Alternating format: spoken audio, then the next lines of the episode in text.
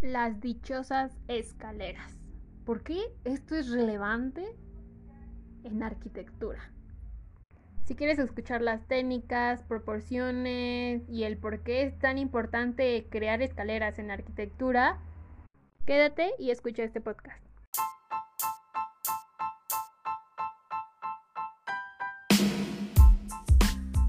Hey, hola, mi nombre es Karen y este será un espacio donde conocerás todo sobre la vida de un estudiante de arquitectura, desde la experiencia cero del proceso de ser arquitecto.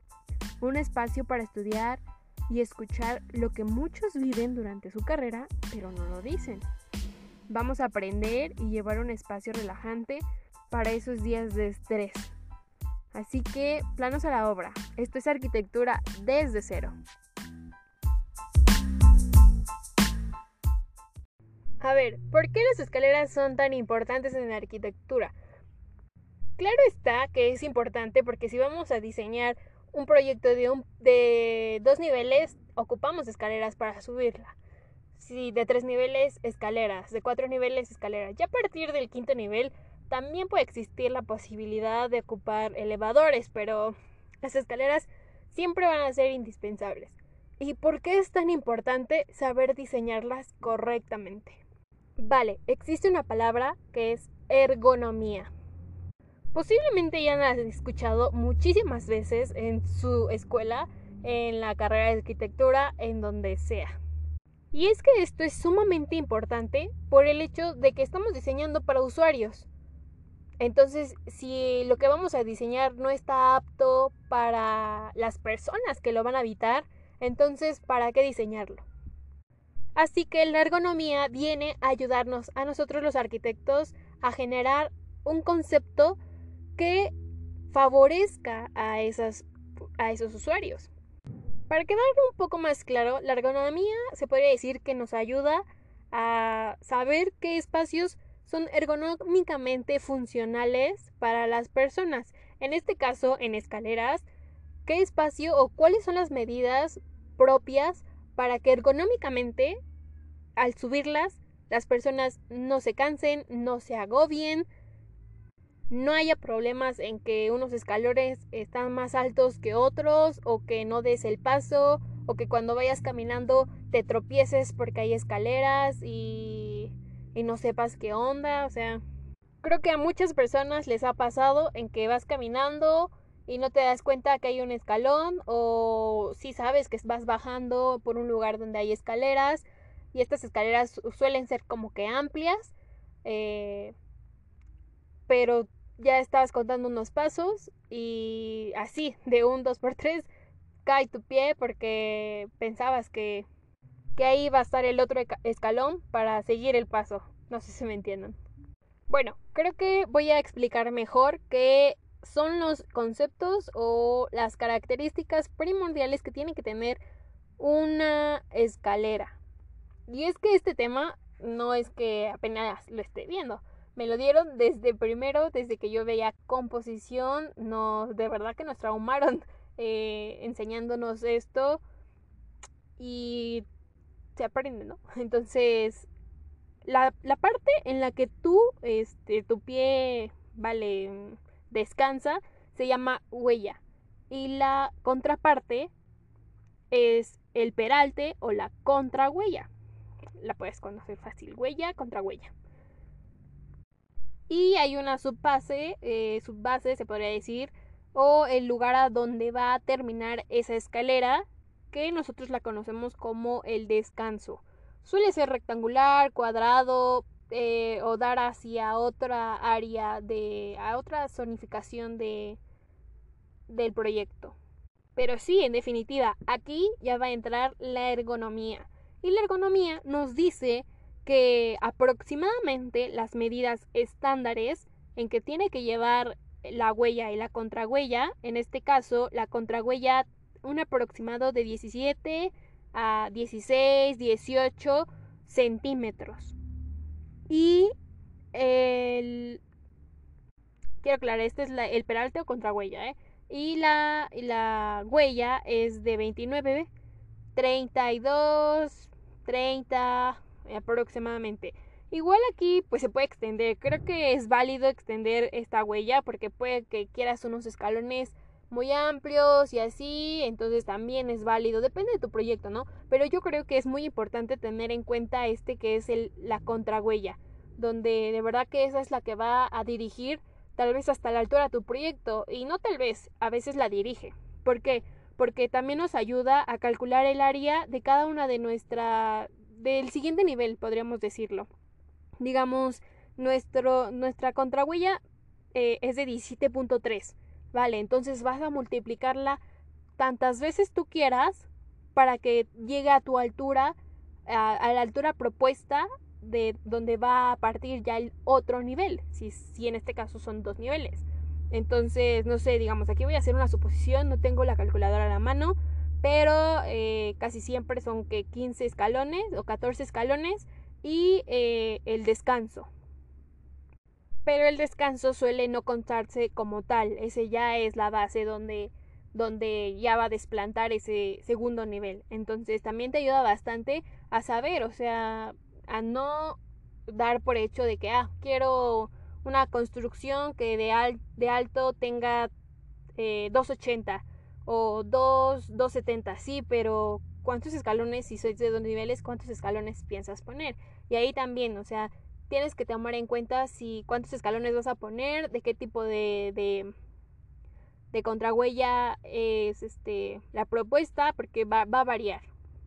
Y aquí también entran los errores en los que dices, ay, ya no me alcanzó, ya, este, me faltan dos, este, me faltó un, un, una escalera, un escalón para que llegara a, al otro segundo nivel, ¿no? Y aquí ya en vez de poner la contrahuella que tenía todas las demás, a esos últimos dos, tres escalones le pones una contrahuella diferente de, de 18 o, o 16, es un poco más pequeña. Entonces ahí sí se va a notar, claro que se va a notar, es este...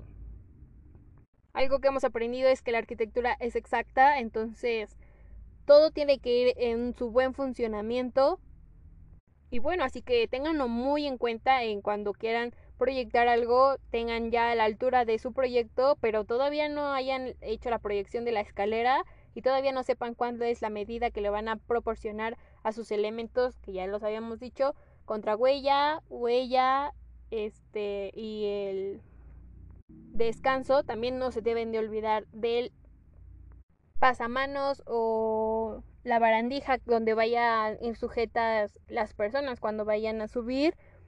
También aquí es un tema, es un elemento de las escaleras, pero también es un tema, existen medidas ergonómicas que dicen que aproximadamente tienen que estar a 90 centímetros del ras de la estructura de, de la escalera a, a lo más alto serían 90 centímetros. Igual, esto digo que es una proporción de ergonómica, pero pues depende de tu proyecto, también depende de tu proyecto y las necesidades del usuario va a ir cambiando esta posibilidad de proyectar. Y otra cosa más que les quiero comentar es que existen mil y una formas de dibujar escaleras.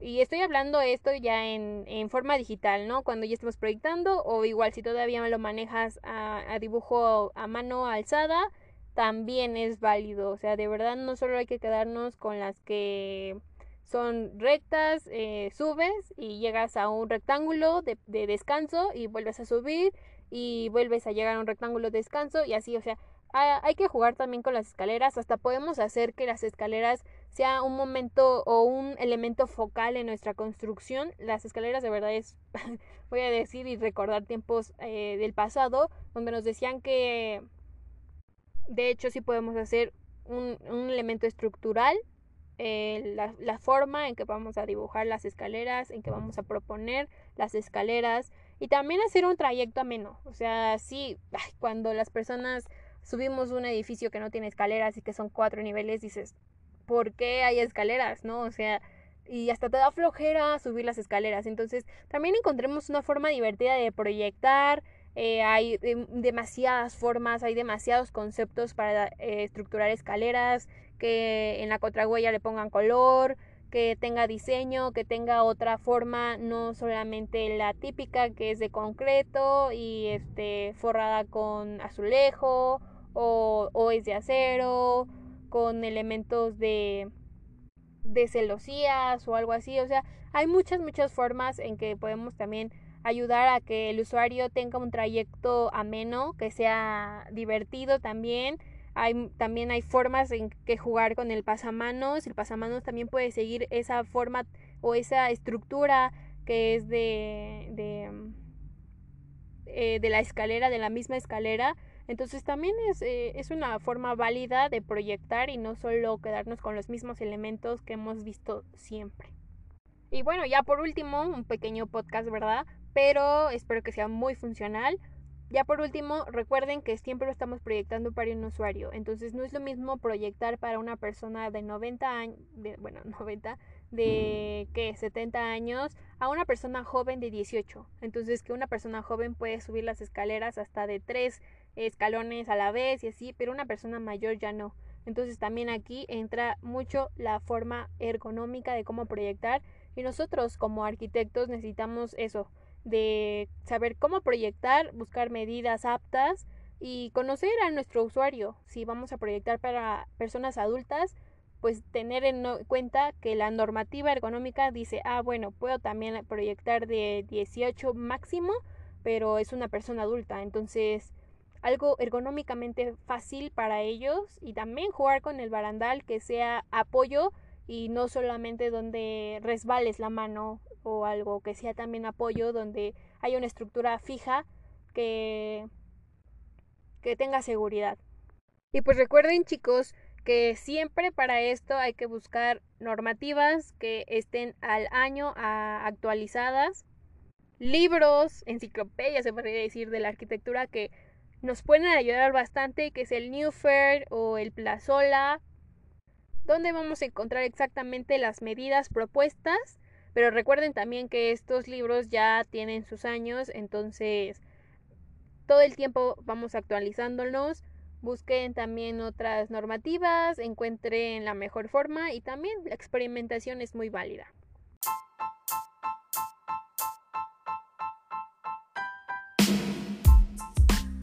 Y bueno chicos y chicas, claro, eh, me despido este ya sé que fue un podcast muy corto, pero espero que les ayude bastante si tienen algunos problemas al diseñar y proyectar escaleras, que son un elemento esencial en construcción, ya si estamos hablando de dos niveles, claro. Recuerden, tenemos redes sociales, estamos como Architect desde cero en cualquier plataforma, Instagram, eh, TikTok y algunos videos también están en YouTube, así que pueden ir y ver. Y algo también que me encantaría saber es cómo ustedes le dicen a estos elementos. Eh, no sé, eh, igual puede que me encontré también al estar investigando años atrás, donde a la huella, contra huella la llaman de diferente forma. El pasamanos también lo llaman de diferente forma. Así que me gustaría saber cómo ustedes llaman a los elementos de una escalera. Y bueno, me despido. Esto es arquitectura desde cero. Nos escuchamos en la próxima. Chao.